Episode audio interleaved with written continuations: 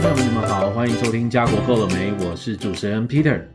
今天要来跟大家聊聊呢，加拿大打工游学。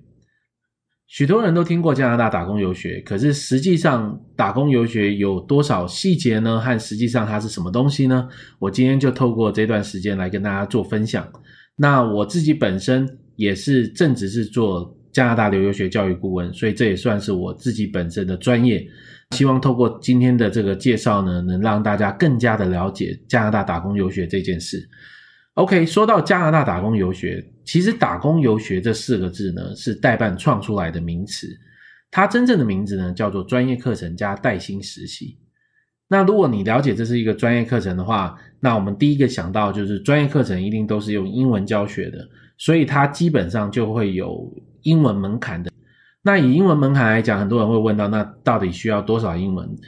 目前来讲呢，最低的英文要求是雅思四点零左右。也就是代表你基本上可以达到说听绝对听得懂，可以说可以表达自己以及写下来，还有自己阅读的这种能力，你就可以上这种专业课程。那不同的专业就有不同的英文要求。现在最低的英文要求的打工游学呢，是 customer service，就是顾客服务，我们一般常见的服务业。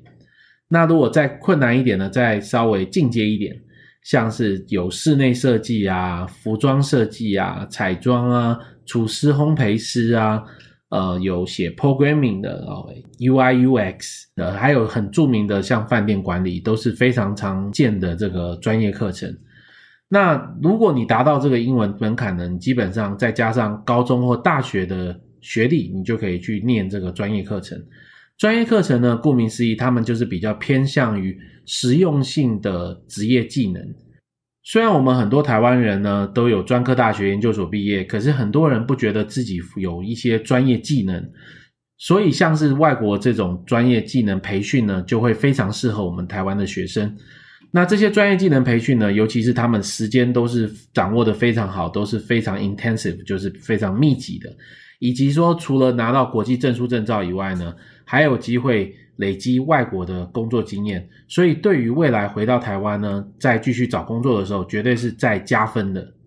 那专业课程加带薪实习呢，它有一个规定，就是说你在读书和工作学时时间的比例来讲呢，工作时间不能超过读书时间，这是一个重点。以及你在读书期间呢，你是可以校外打工二十个小时。那在实习时间呢，你基本上除了二十个小时实习时间，你最多可以拉长到四十个小时都做实习，所以相对的，你就会呃有更多的时间可以累积自己的工作经验和体验外国的这种呃正常的工作生活。加拿大打工游学的专业课程呢，大概目前有三十几项不同的专业可以做选择。那我们今天呢，特别精选了二零二零年十大热门的专业课程，打工游学课程给大家做分享。那你们可以参考看看。那这不一定是你们会是喜欢的，可是相对的，你也可以听听现在最多人选择的课程是什么。那第一个要跟大家介绍的呢，是数位行销课程，社群媒体行销，叫做 Digital Marketing 和 Social Media Marketing。Digital marketing 是这几年兴起的一个专业，而且也是这几年开始受到更多年轻人的专注。因为我们现在很多东西都是网上，而且再加上现在的这个 pandemic 这个全球疫情的关系哦，大部分人都花很多的时间在线上看着网页啊，读网上的文章，或者是看着手机等等的。所以数位行销呢，现在就变得比以往更重要了。那 Digital marketing 最主要是相对于是针对 SEO。还有这个关键字啊等等的，那社群媒体行销呢，就是我们常见的 IG、呃 Instagram、呃 Facebook，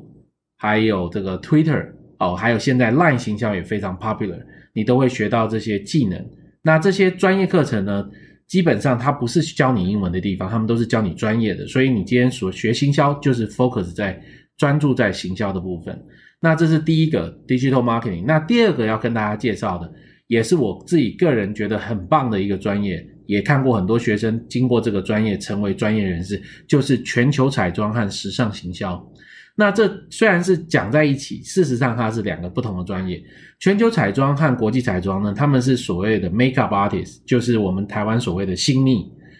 这个课程呢，大概都是六个月到一个一年就可以完成。那就要看看你自己本身呢，要不要带薪实习。那不带薪实习也没关系，因为基本上你透过这半年到一年的时间，你就会把个人的作品集 portfolio 都会建立好，而且完全都上架，因为有专业的摄影师也会帮你拍一些很好很美的图片，还有你的作品集，让你的未来的客户能够看到你的作品。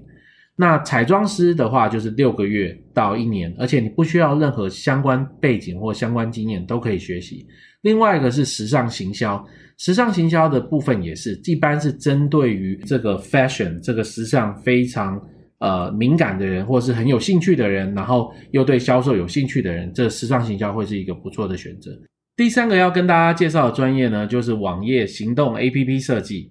这也是一个新兴产业，因为现在用网络的人越来越多了，以及大家都知道每天都在刷手机啊等等，所以 App 非常重要。虽然我们现在上万个不同的 App 软体手机的这个程式，可是永远都会觉得有更多的 App 更好的 App 会更好哦。所以相对的，这也是一个新兴产业，而且职缺也会非常多，所以这也是一个专业可以选择。这是一加一的课程。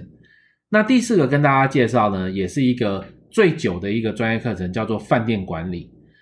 顾名思义呢，就是到 hotel 里面或者是一些 resort 这个度假村里面去工作。那这个课程有六加六，一加一。那饭店管理呢，目前学习这个专业课程呢，除了这个专业学校自己本身本身的证照以外，大部分还会搭配这个 ALA A L H A 的美国饭店旅馆管理协会的证书来做发放，所以双相对的就是一个双证照。而且这个 ILA 呢，美国饭店旅馆管理协会的证书呢，基本上是全世界通用，因为无论是在美国啊、加拿大、澳洲、英国、瑞士，都在拿同样的证书。所以无论你在哪里学习，当然就是说加拿大是 CP 值非常高，因为加币也比较低啊，学费也比较便宜，生活费也比较便宜。一样的地方，一样的证书，可是你可以省下更多的钱。所以饭店管理也是一个非常热门、非常夯的选择。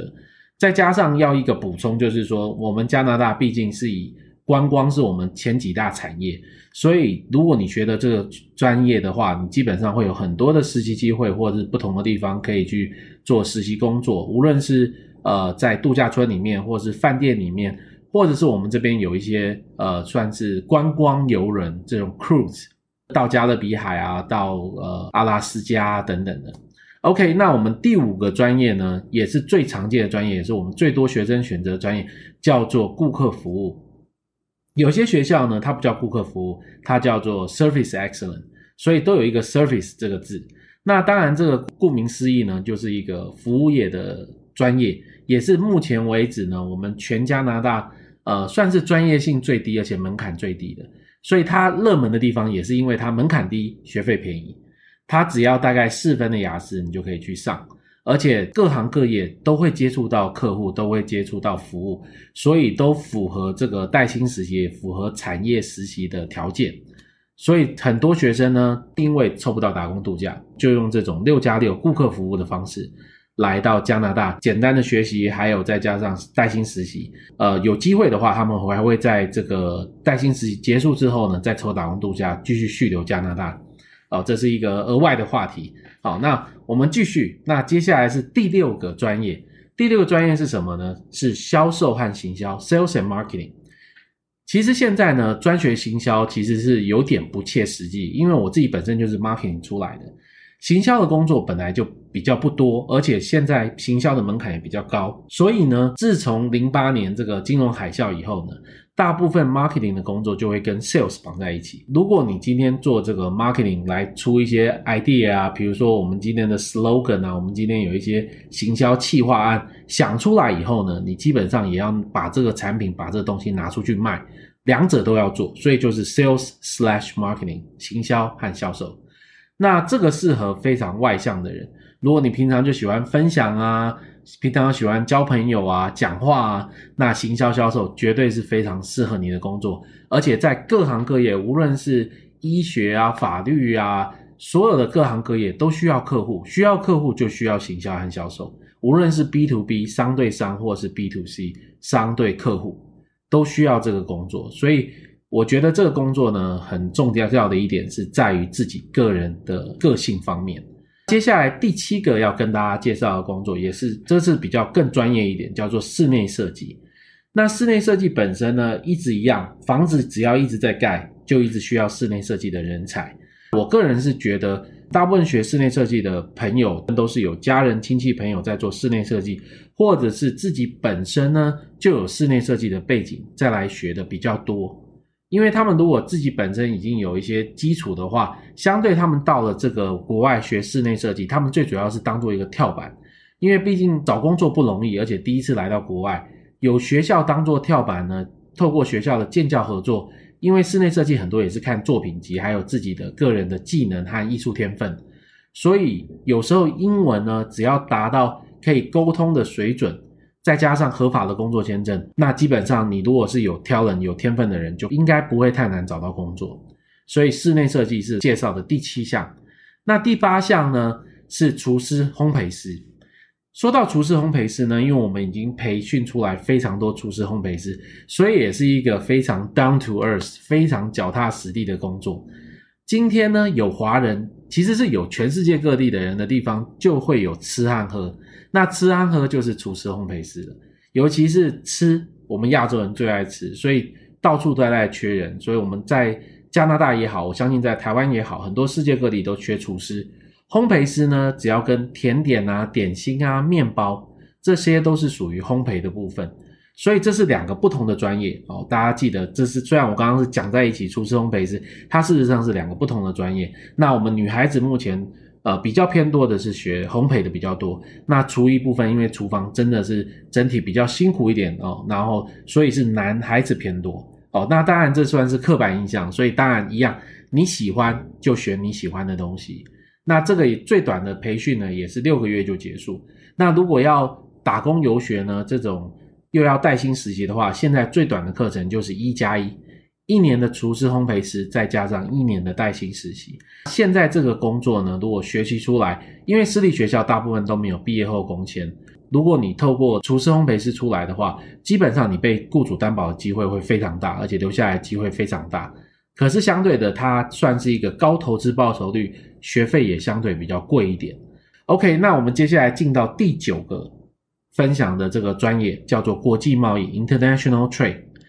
现在这个国际贸易专业呢，有有几间 college 都有提供这样的课程。可是我们最重要的，因为我们在加拿大呢有一个 FITT 的协会，一个国家加拿大的贸易协会，他们自己本身有这个培训叫做 FITT，所以我们在选择学校或者是选择专业的时候，我们今天除了要拿到学校的 certificate 啊，或是 diploma。好，证书或证照的同时呢，我们也希望能拿到这个 FITT 的认证，因为有双重认证的话呢，相对的你找工作的机会或者是你的曝光度就更大，竞争力就更大。那 FITT 呢，目前这个国际贸易是六个月，六加六也有一加一的，所以就看大家的时间够不够。其实很多人在问哦，certificate 跟 diploma 的一个差异性，我们把话讲白一点。其实 certificate 呢，说实在就是未完成的 diploma，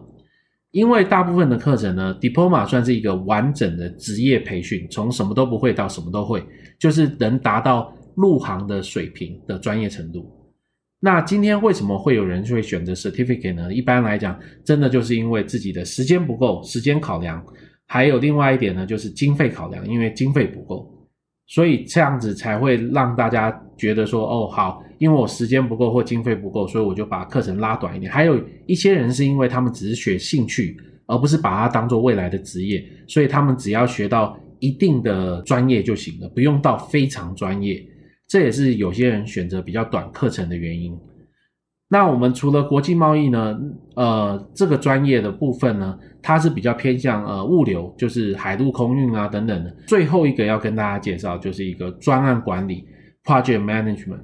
Project management 呢，其实大家都知道，现在很多中大型企业都有这个专案管理师或者是专案管理的经理哦，专案管理人，所以也是一个非常热门的呃一个专业。而且这个专业呢，我们当地的学校是搭配。有搭配 Cisco 的一些证书，所以对这个有兴趣的朋友呢，或者是以前在台湾就是做相关行业的朋友，就可以考虑一下这个专案管理的这个专业，来一样都是当做跳板，来有这个建教合作经验啊，还有建教合作机会等等的。如果你想要申请加拿大打工游学，最好的申请时间呢，其实是在一年前。虽然感觉时间比较早，可是说实在，一年是绝对不会早，因为它也毕竟有一些门槛，还要去了解它的开课时间以及课程的选择，所以一年前可以开始做一些准备，那慢慢来做规划，然后最慢呢，大概至少要在三个月前吧，开始做申请才来得及。